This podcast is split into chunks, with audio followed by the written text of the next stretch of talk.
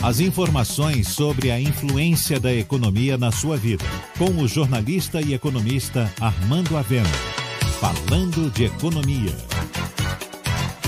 A taxa de desemprego no Brasil recuou de 12% para 11% no último trimestre de 2019.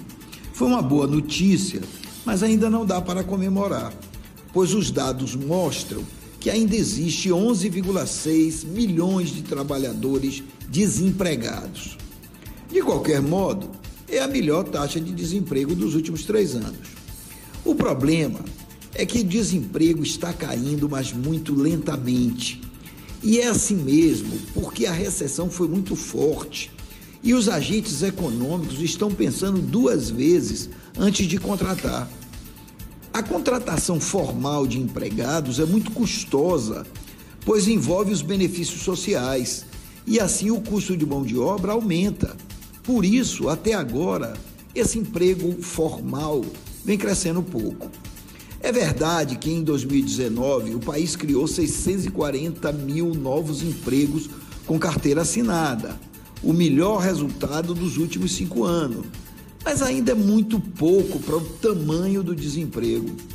Se for nesse diapasão, vai levar 10 anos para o país reduzir suas taxas de desemprego aberto.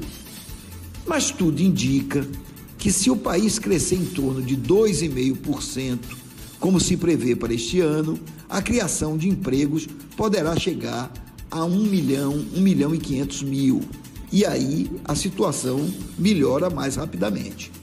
Por enquanto, o que está crescendo é o emprego informal, ou seja, aumenta o trabalho sem carteira assinada ou por conta própria.